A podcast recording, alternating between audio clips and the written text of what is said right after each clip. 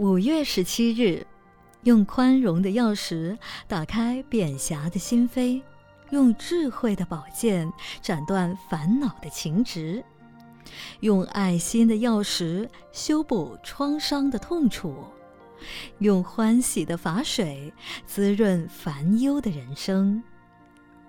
造成婚外情的人，往往都怨怪另一个第三者的加入。其实，第三者之外，男女双方都没有责任吗？例如，有的人忙于自己的事业、社交、应酬，以致疏于照顾家庭、关心对方，因此让第三者有机可乘。甚至有时候是因为双方意见不合、习惯不同、认知差异、成就悬殊等，总之不能让对方满足，最容易发生婚外情。其实，夫妻本来就是两个来自不同家庭的个体，彼此因为成长背景不一样，难免有思想、个性、习惯上的诸多差异。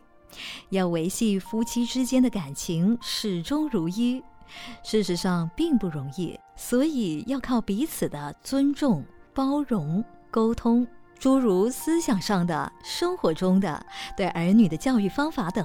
都应该坦诚公布的讨论。因此，聪明的人一旦发现对方有了婚外情，应该更加用包容去体谅对方，用关怀体贴去感动对方。时日一久，所谓野花哪有家花香，夫妻重归于好，往往指日可待。文思修。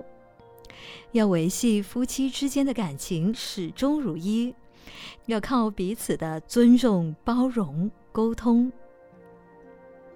每日同一时段与您相约有声书香。